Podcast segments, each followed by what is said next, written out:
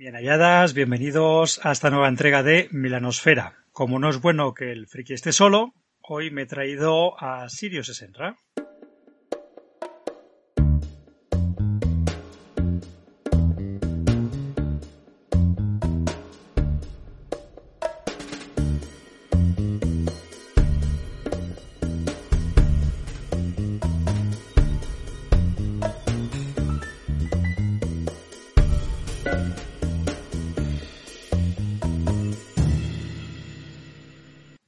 ¿Cómo estamos? Muy bien, muy bien. Un poquito aterido de frío, pero fantásticamente. Un placer estar aquí. Muchas gracias, sí, que teníamos muchas ganas de hablar contigo y por lo menos en la distancia, porque esto lo estamos haciendo por videoconferencia, pues compartimos el frío y hay cierta hermanor ahí, ¿no? Nos une a todos el frío en invierno, es genial. Efectivamente, y además, ¿de qué hablaríamos con los desconocidos si no tuviéramos el clima, no? Sí. Empezaríamos con el fútbol y terminaríamos mucho peor, o sea que el clima siempre nos ayuda. No es gratuito el que hayas venido aquí al programa, porque hace poquito anunciasteis un libro que se llama Técnicas y consejos para jugar al rol que vas a publicar con la gente de Shadowlands. Así es, es fantástico. Me parece un, pues no sé, un, un regalo poder hacer esto con ellos. Y más con ellos, con quien me siento pues como en casa, la verdad. ¿Es una, ¿Es una iniciativa tuya o es una propuesta que te hace la editorial a ti? Esto fue una iniciativa mía de hace tiempo, pero en cuanto lo comenté con Fran y con el resto de la gente de la editorial, ¿no? con Marlock, eh, fue inmediato. Me dijeron que sí, que les gustaba la propuesta y, y a tope. Jugar al rol es fácil. Comenzamos desde ese punto y convertímoslo en un pilar. Esta obra exactamente viene a desmitificar que el rol es difícil, viene a quitar hierro a todas esas discusiones que tenemos, o sencillamente es ese punto que te invita a ti a abrir la puerta y empezar a caminar. Lo segundo, es más el punto que me invita a confiar en el formato, a confiar en el proyecto y porque no, hace falta que un libro desmitifique esto. Yo creo que lo hacemos todos y todas cuando jugamos. En cuanto te sientas a la mesa y te pones a jugar, ves que es fácil. Entonces es algo que, es inherente al rol. Lo que pasa es que era un miedo que yo tenía y por eso el, libro empieza desde ahí. Tenía miedo de presentar jugar a rol como si fuese algo difícil. A veces en el canal tengo el mismo temor. Haces fumadas y haces teorías complicadas y, y al final piensas, vamos a ver, esto es práctico, esto ayuda más que entorpece, esto, ¿cuál es el objetivo de esto, no? Y entonces es como una brújula para mí en el libro, ese, que jugar rol es fácil. No, no nos compliquemos. Si nos compliquemos, si nos divertimos, guay, pero, pero es fácil, todo es fácil. Tenemos que tenerlo como cimientos. ¿Es una buena lectura para, para gente que nunca haya jugado a rol? Creo que sí, pero con, con moderación. Es decir, estás aprendiendo a cocinar y coges un, un manual de recetas de cocina bueno, pues va a haber cosas que puedas cocinar inmediatamente y va a haber otras que digas, oye, pues no, no sé ni qué significa esta palabra, ¿no? Ahora no me sale ningún término culinario, pero que tú dices, ah, voy a hacer un gaseado espumoso de espárragos, ¿qué? No tengo ni idea de cómo se hace esto. Entonces, es verdad que si acabas, acabas de empezar con este a jugar a rol y coges el libro, habrá unas cuantas cosas que te suenen extraterrestres, pero es normal, ¿no? Creo que era imposible evitar este obstáculo. ¿Piensas que es mejor, por ejemplo, leer primero un manual y luego asomarse un manual clásico, un juego de rol propiamente, y luego asomarse a este técnicas y consejos para jugar al rol? ¿O crees que a través de técnicas y consejos para jugar al rol puede uno afrontar mejor un manual cuando no ha leído ninguno? No, no, creo que es mejor leer un manual y jugar. Con diferencia, claro. Sobre todo jugar, ¿eh? porque puedes no haber leído ningún manual y haber jugado mogollón de partida, haber jugado un porrón. En este sentido, el libro ofrece técnicas, trucos, consejos, tanto para directores como para jugadores. Especialmente para directores, pero también tiene una buena batería de cosas para jugadores, para los que pues apenas hay nada escrito. Y muchas veces los manuales tampoco te guían mucho, ¿no? Te guía más la experiencia de la mesa, jugar con mucha gente, etcétera. Sí, de hecho, el tópico es que es el director de juego, la directora de juego la que improvisa y en realidad es el jugador el que... Todo el rato, no para. Sí, sí. En partida y conceptualmente. Y haces un poquito de historia del juego de rol, tiene un poco de pedagogía allí sobre cómo hemos llegado al punto en el que estamos. Tiene cero unidades de pedagogía. Sí, no, no es el objetivo del libro. Creo que para esto, además, hay gente mucho más inteligente y experta que yo para escribir historia del rol, donde yo soy un alfabeto. Creo que por gusto, ¿no? Como es algo que tampoco me estimula conocer en profundidad la historia del rol hasta los anales o los combates entre Gigax y Anderson, es como, no, no, ni tengo retentiva, es curioso, porque al ser datos que tampoco me estimulan tanto, no es como turbiales, ¿no? Que dices, tío, te lo sabes todo, tío. Pero todo, todo, ¿no? O como cuando ves a los roleros unidos en, los vídeos y dices, ¡buah, tío, qué puñeteras enciclopedias esta gente! Claro, es, es que sienten pasión por ese aspecto entre muchos otros. No es mi caso. Y tampoco es el objetivo del libro. El objetivo es esencialmente mostrar la caja de herramientas que uso yo para las partidas, que he ido recopilando con el paso del tiempo, e intentar mostrarlas con el mayor método posible. Que no sea solo una lista, sino que haya un método de ejecución en todas aquellas en las que me he sentido capaz de escribirlo. Y, y, no tiene mayor aspiración que eso. Mostrarte un montón de herramientas y con muchas de ellas dirás, mira, pues yo esta también la tengo. desde siempre. No he necesitado que nadie me la dijese, ¿no? Me ha salido espontáneo y natural. Y, creo que igual la gente, pues ve alguna herramienta de esta y dice, bueno, esto lo hacemos todo el mundo. Claro, claro, pero, pero puede que no todo el mundo. Puede que haya gente que justo esa no la haya visto nunca, o la haya visto y no sepa muy bien cómo ejecutarla. Un poco el objetivo es ese también darte confianza para decirte, pues mira, todas estas herramientas son fáciles de usar. No hace falta ningún nada especial para poder cogerlas, controlarlas, adaptarlas a ti, a tu forma de jugar, o probarlas y desecharlas, porque puede que no te interesen. ¿Cómo tratas el estilo personal de cada, cada, jugador y de cada directora? Porque una de las cosas más difíciles es no convertirlo en un recetario, como hablábamos antes, sino el ayudar, ¿no? A investigar y que, y que vayan probando cositas y abrir puertas. ¿Das dos soluciones a un mismo problema, por ejemplo? No, la mayor parte de las soluciones son abiertas. Hay cosas como, por ejemplo, cómo se ejecuta un flashback o tipos de flashback que puedes ejecutar. Claro, tú después esto es que lo vas a adaptar sí o sí a tu forma de, funcionar. Pero la ejecución estándar, que es como, no sé, la base, la base la tienes aquí. Después puedes elegir unos u otros, pero es que categorizar directores, categorizar jugadoras, es como, mmm, no, no lo veo tampoco necesario. Sí que puedes tener una orientación, el manual te ofrece varias orientaciones para que te hagas preguntas tú. Para eso utilizo, por ejemplo, el triángulo de la intensidad y un par de triángulos más que añado en el manual. Por ejemplo, el triángulo de fuerzas de Wagner, que se utiliza en teatro, pues también está bastante trasladado al rol, en muchos debates lo hemos hablado. Y, está puesto ahí para que tú te preguntes, ¿qué es lo que más te gusta a ti hacer? ¿A ti qué te gusta más? ¿Te gusta el color? ¿Te gusta la emoción? ¿Te gusta la, el progreso? Y luego tienes una buena batería, por ejemplo, de técnicas y trucos para mejorar eso. ¿Quieres mejorar el progreso? Una batería de trucos. Torra para abajo y técnicas. ¿Quieres mejorar el color? Torra para abajo. Claro, después esto cada persona lo adaptará. Somos demasiados, ¿no? para intentar. Ni tampoco es el objetivo. Fíjate que todas estas divisiones de jugadores que a veces parecen tan inteligentes y otras tan ineficientes, tampoco es un objetivo del libro. Sí que están señaladas, ¿no? Como pues en esta página de, de Forge tienes una clasificación que hizo Robbins sobre los diferentes tipos de jugadores. No entro a valorarla, no es mi intención, ni tampoco la hago práctica en el manual. Pues para el jugador narrativo tienes estos trucos. No, creo que no. Esto te lo va a dar mucho más el jugar con la gente. Eh, al hablar de la mesa y de adaptar la mesa, ¿te ves capaz de explicar a alguien cómo leer una mesa?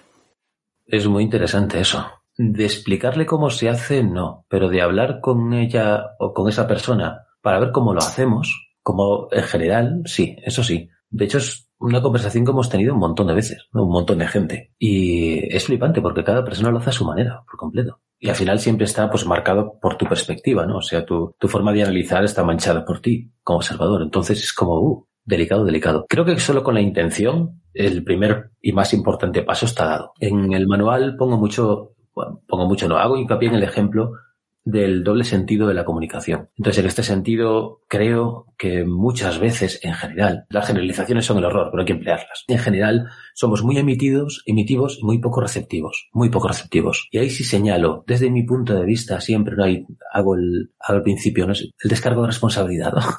Este, este, manual está teñido por mi punto de vista y siempre va a ser una opinión personal. Esto no, no pretende sentar cátedra ni muchísimo menos, sería ridículo, ¿no? Patético sería la palabra. Entonces, desde mi punto de vista, solemos fallar mucho en la recepción, en esas, en esos canales de entrada, en ese escucha al jugador, mira lo que pasa en la mesa y, y, creo que con tener la intención de pulir ese canal y limpiarlo, ya prácticamente lo has ganado casi todo, casi todo. Porque no vas a cambiar como persona tampoco, no vas a hacer ahí. De pronto ser más receptivo, de pronto no. No en pocas ocasiones he, pedido el ejercicio de hacer un resumen de lo que más os ha gustado, de lo que menos os ha gustado y de tus sensaciones generales de partida. Y cinco personas en una mesa han contado cosas completamente dispares. ¿Cómo ponen el foco cada uno en una cosa diferente? Una cosa muy guay ahí es tener un lenguaje común. Como también nos falta un lenguaje de términos en el rol, entonces cada uno lo expresa a su manera sin coordinar siquiera aspectos del lenguaje. Entonces, ostras, cuando tú le empiezas a poner nombre a las cosas y dices, vale, el color es esto, y ves que la mesa coge los términos, se siente cómodos con ellos porque no son extraterrestres y son fáciles de trabajar con ellos rápidos, mira, que ha habido progreso, yo quería, yo esperaba más progreso, yo esperaba más. Entonces, hay mejoras en esta comunicación. Y luego conseguir un ambiente guay, porque si no, ambiente de, decir, oye, que no pasa nada, que puedes hacer una crítica, joder. Es que, que, yo también estoy aquí para aprender. No me, no acabo la partida como director de juego y digo, dadme vuestras opiniones, que me van a importar un carajo, ¿no? O sea, y, y está guay, ¿no? Y el ejemplo cunde mucho. Si tú opinas también, es fácil que ellos opinen, los jugadores. Es como, al final es una conversación. Y una cosita que me ronda ahora por la mente, ahora que lo has dicho, cuando hablas a los jugadores, digamos que por un lado está el protocolo no sé, las buenas maneras en la mesa, que supongo que lo, tocarás un poquito en el libro. La etiqueta, ¿no? La etiqueta, y, y, luego está esa revisión de cómo explicar lo que, lo que uno quiere, que también es parte importante, no solamente que el director o la directora pida opinión, sino tener maneras adecuadas para expresarlo, y luego cómo ponerlo en práctica, porque yo una de las cosas que veo jugando a rol es esa persona que se acerca a la mesa, se queda mirando y dice, ostras, qué difícil es sentarme donde están estos chicos y ponerme a hacer una aventura. ¿Cómo, cómo vencemos, no sé si es timidez o esa aparente dificultad que tú mencionabas antes? Creo que es, es complicado también porque cada persona tiene una forma distinta de enfocar esa sensación, ¿no? O una impresión. Hay quien la maneja y lo que siente es fascinación y apetito. Tiene ganas de hacer eso y, no importa nada, ¿no? Quiere sentarse y jugar, aunque sienta ese respeto. Y en dos trozos distintos, ¿no? Esta comunicación previa sí que la trato en el libro desde la perspectiva del contrato social, sin ahondar, sin volvernos locos con el término ni mucho menos, pero sí con la esencia de, oye, tenemos que llegar a acuerdos de la forma más guay para todos para que esto sea divertido para todos, para que sea seguro para todos también, y que ajustemos nuestras expectativas, por ejemplo, que ajustemos qué es lo que queremos y qué es lo que no. Menciono las herramientas de seguridad, pero tampoco las contengo, no las contiene el libro. No te va a explicar cómo funciona la tarjeta X, el semáforo, líneas y velos. Te va a decir que existen, porque otra vez pues no es la intención, además que si no quedaría un manual inmenso. Creo que lo mejor aquí es eh, señalar a la gente que ya lo ha hecho. Entonces, poder decirle, oye, esta persona lo explica muy bien en este vídeo. Si quieres, en este canal de YouTube hay una, una conferencia estupenda, un debate estupendo de cuatro o cinco personas que se han sentado a hablar del tema. O mira, esta persona ha hecho esta, esta tabla de resumen y lo tiene en su página web. Es una apuesta arriesgada porque al final mandas enlaces desde el libro a lugares que pueden caerse en el futuro. Pero me parece muy interesante para que el propio libro también redirija en diferentes direcciones a otra gente que está pues creando contenidos, abriendo debates y que son muy interesantes. ¿no? El, libro te dirigirá a canales de YouTube, a podcasts, a blogs, para otra vez, ¿no? Eh, hacer la malla, que es lo guay. Entonces es un producto transmedia, absolutamente. Esto es modernísimo.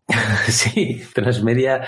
En, el manual, por ejemplo, no va a haber códigos QR. O por lo menos no hemos llegado a, esa, a ese momento en el que la editorial lo haya decidido como tal, ¿no? Porque todavía está toda esta parte de maquetación y tal en el aire. Pero enlaces va a haber un montón. Enlaces sí. Y es que es lo suyo también. Lo que me gustaría es que si una persona coge este libro, desde el libro pueda ir a muchos sitios y que le abra puertas a muchas perspectivas, para que no sea una única perspectiva, ¿no? Entonces, pues si quieres enviar que el libro te pueda señalar, no sé, eh, al, mundo de papel y dados y a las reflexiones que tienen allí, que son estupendas, ¿no? O al, complejo de máster. Estos vídeos que tenía justo antes de, si quieres reseñas, busca aquí reseñas de los manuales, etcétera.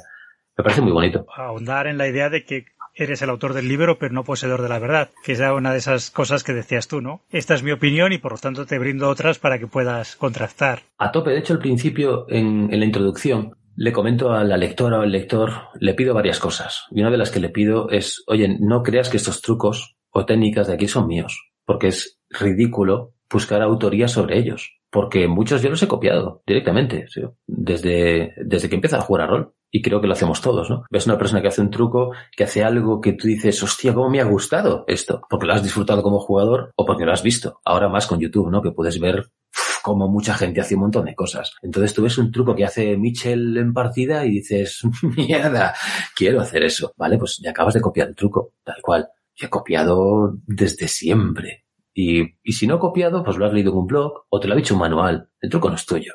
Entonces no, le pongas nombre. Y por eso pido, oye, no los asocies a mi nombre, ni mucho menos, ¿no? A ver, defíneme un poco qué es un truco y qué es una técnica. ¿Cuál es la, la, diferencia entre una cosa y otra? Pues me he partido mucho la cabeza, ¿eh? Con la diferencia entre truco y técnica. Para mí un truco es algo rápido y es simple. Y una técnica te pide un poco de metodología y es más desarrollado. Podría decirse que igual haces un combo de varios trucos y de pronto lo llamas técnica. Porque parece más complejo y tal. Pero no, luego tienes técnicas concretas, pues técnicas descriptivas. ¿Cómo describir un paisaje? Te pide una técnica. Al final lo naturalizas y el concepto de técnica se borra, se desdibuja. Sencillamente describes. De hecho, es que nos lo llevan diciendo en el cole desde pequeños, ¿no? ¿Cómo describir a una persona? Pues empiezas por la cabeza, titidata. Esto no, eh, por ejemplo, en personajes no ahondo la descripción. Me centro más en localizaciones, ¿no? Cómo describir un paisaje amplio, cómo describir un entorno en el bosque, cómo describir una taberna. Y es algo que yo he seguido. Cuando yo me, frustraba mucho describiendo porque tenía sensación de hacer que los jugadores tuviesen muchos datos desordenados y al final no sabían ni dónde estaban ni el escenario era útil. Final he ido puliendo y puliendo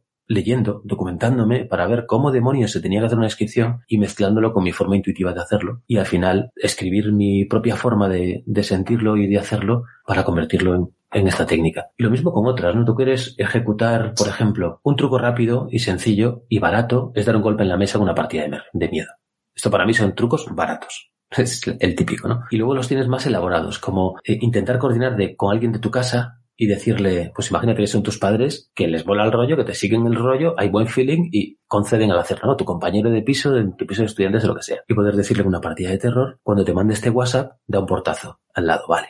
Pues es un truco barato, pero es efectivo. Yo lo he hecho y funciona bien maravillas. También es un truco efímero, no puedes repetirlo muchas veces, porque la primera vez mola, pero la segunda pues ya no impacta tanto. Y luego en técnicas, si quieres desarrollar, por ejemplo, partidas de investigación, el desarrollo de esa partida, de cómo crear la trama de investigación con las pistas, los sospechosos, la víctima, te pide un desarrollo. A eso ya lo llamo técnica. Cómo hacer los viajes largos, tener esta experiencia del Señor de los Anillos, de, vale, vamos a vivir una aventura de la hostia, pero la aventura es tanto el viaje como el conflicto que hay al final en el destino. Vale, pues todo el desarrollo de esta aventura te plantea una técnica para hacerla y luego trucos que orbitan alrededor para enriquecer la experiencia. Parece que es evidente en el truco, pero al referirnos a la técnica, ¿crees que debemos emplear técnicas distintas cuando estamos online y cuando estamos en una mesa con, con nuestros amiguitos? Sí, muchas veces esa distinción es, son adaptación en tres o cuatro matices y no tiene mucho más. Pero luego hay otras que sí. Por ejemplo, los distorsionadores de voz pues online funcionan muy bien y en mesa los llevamos haciendo toda la vida pues con un vaso, con un bote de colacao, con las manos, improvisando y con originalidad. Pongo esos ejemplos. Entonces hay cosas que no puedes trasladar de un medio a otro, son distintos, pero hay otro mogollón de cosas que sí. Pues la fuerza de la expresión no verbal que tiene la partida en mesa, eso en el online es imposible de conseguir.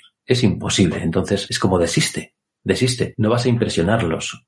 Hay un truco sencillo que es levántate de la silla, da vueltas alrededor de la mesa, pasando por detrás de los jugadores, pero hazlo seleccionando la escena, cuando estén hablando con el jefe de la mafia. Ahí es cuando te levantas y caminas alrededor de los jugadores. Vale, es online, es imposible reproducir esa experiencia, es exclusiva de la mesa y como es hay un montón. Entonces, unos sí los puedes trasladar y otros no se puede. Porque tú eres de esas personas que creen que hay juegos que se disfrutan más o que a los que se saca más partido online que en mesa, o crees que esto es indistinto y sencillamente es adaptarte al medio para que funcionen los juegos. Yo creo que hay juegos que se pueden disfrutar más online si las personas están predispuestas a hacerlo, ¿no? Para mí las partidas uno a uno son muy inmersivas online, porque estamos, pues tú y yo, concentrados, nos estamos mirando todo el rato. Y es como, ostras, este nivel de concentración en mesa es muy difícil de conseguir. En mesa, al poco estamos haciendo algo, estamos jugueteando. Hay un, foco distinto. Y luego tener la música aquí metido en las orejas todo el rato y que yo pueda darle un botón y cambiar de pista y pueda meterte efectos sonoros. Pues esto en partidas tipo género noir de un jugador solo, online son mucho más intensas. En mesa se disfrutan exactamente igual. Claro, son diferentes niveles de intensidad. No creo que haya un juego que sea específicamente mejor para online o creo que no. Te diría que incluso con las plataformas virtuales que hay, tipo Foundry, Roll20 y demás, hasta los juegos como escenografía, con elementos, con figuras, con tokens. Ostras, tío, están teniendo un reflejo online con una calidad acojonante. Bichitos en tres dimensiones y animaciones que dices, joder, esto le queda un empujoncito para convertirse en una auténtica experiencia inmersiva que roce ya el videojuego. Sí creo que en el online hay una experiencia que se pierde muy fuerte, que es la humana. Esa experiencia humana se pierde mogollón y, creo que está muy bien resaltarlo, ¿no? Yo quiero comer del mismo bol de ganchitos que tú. No quiero comer ganchitos aquí y que tú estés comiendo ganchitos allí. Eso es distinto. Es súper distinto. Y no sé, quiero decirte, pásame la botella, ¿sabes? Y, y esa interrelación que forma parte del aspecto social, online no lo vas a conseguir jamás, jamás. Y hostias, nos une a las personas un montón. Entonces, creo que es como, vale, estos dos caminos no se, no, no se disputan nada, no están luchando uno contra el otro, y hay que reconocerle el valor a cada uno. ¿Crees que ha surgido un tipo de jugador que es, a ver, esto como lo explico bien sin que suene monstruoso? Antes para jugar tenía que haber una relación humana porque no había jornadas todos los días y tenías que conformar un grupo en el que había una cierta continuidad. Esto ahora con las redes sociales tú puedes jugar cada día con gente distinta y no coincidir nunca o coincidir una vez al año. ¿Esto ha generado un tipo de jugador nuevo? ¿Un jugador no social de rol? Pues no lo sé. Es una pregunta estupenda. Lo que sí creo es que ha, creo que ha a ver cómo digo esto sin que sea monstruoso. Creo que ha conseguido un jugador muy versátil, porque puede jugar con mucha gente distinta, incluyendo países remotos. Entonces, de pronto, puede estar jugando hoy con alguien de Sevilla y mañana con alguien de Argentina. Y al final lo que nos enriquece es jugar mucha gente. Es como, es una de las cosas que también menciono en el libro, en plan, si quieres un buen consejo, juega con mucha gente, te va a enseñar más cosas que este libro, porque es así. Al final, la experiencia de la variedad nos hace nos, nos enriquece muchísimo, ¿no? Y eso el rol online te lo facilita mucho.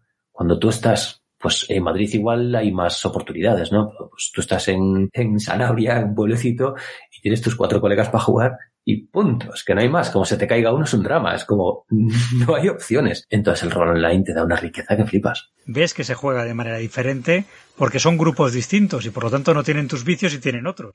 ¿Cómo has estructurado el libro? ¿Es un libro puramente de consulta o es un libro que tú has pensado que se puede leer de principio a fin? De principio a fin no creo. A ver, hay gente que todo lo que sale de rol se lo lee de principio a fin, no cabe duda. Yo soy la clase de jugador que yo me tomo un manual como un manual. Yo no me he leído Dueños and Dragons, quinta edición de principio a fin, y no lo voy a hacer. Yo voy leyendo conforme necesito o conforme me llama la atención me causa curiosidad. Al comienzo del libro también hago un poco ese, ese resumen, ¿no? Te digo, si eres un jugador veterano una jugadora veterana, igual no te interesa estar leyendo ahora 12 páginas de contrato social. Utiliza el índice y vete por los consejos que te llaman la atención y cuando tengas tiempo muerto y no sepas qué hacer de tu vida, dedícate a aquellas cosas que crees que ya controlas. Es un manual. Esto es para ir bucear en él mm, caóticamente y, picotear de aquí para allá. No tiene una narrativa estructurada para que tenga un sentido claro un, capítulo con el siguiente. Te pongo como, como ejemplo, ¿no? Pues un capítulo es consejos, bueno, en este caso sí, perdón, porque están estructurados los consejos o los true consejos para el color, el progreso y la emoción. Pero después, pues cómo dirigir partidas en jornadas por ejemplo, y una batería de partidas a jornadas. ¿Cómo dirigir campañas de rol? Eh, consejos y, y, demás, y reflexiones en torno a campañas. ¿Cómo dirigir partidas de una sesión, partidas de terror? Ahí tiene una estructura, pero da igual que pongas terror antes que campañas y campañas después que terror. No, no, no es importante. Bueno, va a estar ilustrado, entiendo. Están en ello ahora. Va a estar ilustrado pero no te puedo decir mucho, la verdad. No te puedo decir. O sea, no, no es un libro de ilustraciones. No las necesita el libro. ¿Qué nivel de batallitas tienes? ¿Vas a poner mucha batallita allí o vas más a la explicación teórica de lo que te ocupa en cada caso? Explicación teórica. Pues eh, batallitas igual tiene un 5% o algo así. Sí que hay cosas que no he sabido explicar bien y me he utilizado a mí mismo como ejemplo, lo cual es arriesgado, porque claro, mucha gente puede decir, pues, pues muy bien muchacho, es un pin para ti, pero no tiene que ver conmigo. En el caso de la adicción, por ejemplo, de, de, la pronunciación de los términos, ahí sí cuento una batallita, pero 500 palabras. O sea, un parrafillo explicando lo que me pasaba a mí con la adicción y cómo lo superé o cómo progresé ¿no? en, en, en ello y poco más. ¿eh? No es como juega sucio en este sentido de John Wick, que utiliza ejemplos constantes de cómo él hace las cosas para que tú de los ejemplos extraigas cómo hacerlo por tu cuenta, al menos en la primera mitad. Y no, no me gusta, no me gusta ese formato porque no es lo que yo querría leer. Te voy a preguntar cuál es el consejo básico y obvio que todos conocemos, pero que crees que a veces nos dejamos en el tintero y que muchas veces falta en la mesa. Hay unos cuantos. Yo creo que el básico básico para el director es diviértete. Es recuerda que tú te tienes que divertir, que tú no eres un animador de la mesa. Pero claro, esto tiene sus límites, ¿no? Porque para mucha gente el sentido de ser director de juego es divertir a los jugadores. Entonces tampoco puedes contradecirle en plan, bueno, no. ¿Qué señalo? Que la diversión no es un objetivo en sí. La diversión es una consecuencia que emerge sola y como objetivo es muy esquiva. Si tu objetivo es ir a por algo divertido, es como pues mi objetivo es que nos reíamos. Uy, pues lo tienes jodido, ¿eh? La risa es algo que emergerá. Y tú lo que haces es generar un... A no ser que seas un profesional, ¿vale? Ahí no me meto, ¿vale? Pero tiene que ser con una consecuencia emergente. Y eso es que me parece humano también. Es como, no te olvides que te tienes que divertir, pero el objetivo no es divertirse. No es un objetivo que tengas que alcanzar es algo que va a aparecer solo. Y luego escucha a tus compañeros de, juego, no seas tirano. No permitas esa tiranía, ¿no? La que comenta Pedro Gil en Hardboiled, esta triple tiranía de los dados, o la triple tiranía del rol, los dados, el director de juego, el jugador. No, no dejes que esta tiranía sea dueña de la mesa. Escuchaos unos a otros porque esto es una actividad social y si no estáis perdidos. ¿Qué consejo crees que va a acoger a todos los lectores y van a decir todos? Zambroño, estaba allí y no lo vi. ¿Qué nos vamos a sorprender? no lo sé, espero que con unos cuantos. Hay algunos como levántate y lárgate, que es un consejo que doy para, para los jugadores, que es si ha habido un pacto previo en la mesa y ese pacto no se cumple, levántate y lárgate. No tienes que darle ninguna explicación a la gente de la mesa de juego. No les debes nada por haber haberte sentado allí. Es algo que se aplica muchísimo a jornadas de rol. Jornadas de rol donde tú te sientas en una mesa y tu información de la partida es mínima, por la razón que sea, ¿no? Porque tienes una sinopsis, una imagen, una referencia del juego, igual conoces a la directora o lo que sea, pero en realidad es mínima. Y cuando te sientas, dices, hostia, ¿dónde me he metido? Bueno, pues no levántate y pírate. Pírate, sobre todo si es algo violento, agresivo, te sientes incómodo, ¿no? Mm, y como esos hay, hay algunos que espero que, que sorprendan, pero su objetivo no es sorprender. No es, ah, mira que ha puesto esto aquí como giro. No, no. Creo que el 80% probablemente, eso espero, ¿no? Es una aspiración. Es sentido común. Es un gran sentido común colocado aquí con un montón de palabras para darle forma a eso, a herramientas que sean prácticas. Mencióname uno o dos volúmenes, una o dos obras que te han gustado mucho, que las hayas leído y hayas dicho, oye, de esta lectura es algo más sabio, más reflexivo. Como teórico, El Rincón de Arturo es un blog que es alucinante, alucinante y es para perderse en él. El blog como elemento si vale como obra, mm, yo lo recomiendo a tope. Lady Blackbeard es un juego que me pegó tal hostia de frente que me hizo cambiar mi forma de jugar, yo creo que en semanas. En semanas. Además, solucionó dos o tres problemas que había en mi mesa de toda la vida y lo solucionó con tan pocas palabras y con una elegancia tan guay que me impactó, pero una barbaridad. Y luego a nivel de diseño, ver Lady Blackbeard y decir, ostras, es que qué fácil es adivinar lo que va a ocurrir en mesa o la propuesta que está en este papel puesto, ¿no? Porque después puede ocurrir de todo, pero la propuesta de juego y las dinámicas sociales, qué fáciles son de adivinar, tío. Y qué poco espacio has ocupado, cabrón. es que pocas palabras, tío. Y así de libros de manuales, pues te diría que no muchos más, ¿eh? No muchos más. O sea, no tiene sentido para mí citar, ¿no? Pues Apocalypse World cambió mi forma de tal, o, John Wick con Juego Sucio. No, la verdad es que no. Me han impactado mucho más cosas inesperadas, como el Rincón de Arturo, o la fricoteca. Todos en la fricoteca que dices, mierda, y estás pensando cuatro días en lo que acabas de leerle, ¿no? Al de la cruz. Y dices, joder, más que libros. Eh, en concreto, la verdad, más que manuales. Con esta invitación, pues eso, a la transmedia, a la modernidad, al siglo XXI, que se sigue arrastrando y que terminará atrapándome casi seguro, pues vamos a, dar por concluida esta conversación, más bien, ¿no? Una charla, agradeciéndote tu tiempo, diciéndote, claro, que nos había picado la curiosidad y ahora ha sido más, y que este libro está en preventa el 3 de diciembre. Así es, empieza el 3 de diciembre en la página de Shadowlands y lo que no sabría decirte es cuánto dura la preventa. No sé si dos semanas o, algo así. No lo tengo claro. Shadowland suele distribuir en tienda física también, así que si alguien escucha este programa concluida esa preventa, pues tiene la oportunidad de, hablar con su tienda de, cabecera. No sé si me he dejado algo en el tintero o hay alguna cosita que quieras contarnos. Pero mira, te voy a contar cuál es el, el truco que más me gusta del manual, o la técnica, mejor dicho, y es el, la descripción de grandes batallas, porque ha sido muy frustrante para mí y fue como una una guerra en mi cabeza para acabar de quitarme la sensación de que era incapaz de reproducir una batalla como las que veía en las pelis. Es decir, a ver, yo quiero que, mis jugadores estén en la puta trinchera, pasen un montón de cosas, sientan el caos y les salpique la tierra y, que tengan este rollo, tío, de, batalla. Y no lo conseguía. Nunca lo conseguí. Durante un montón de años, de años, lo que hacía era evitarlas. Evitarlas a toda costa.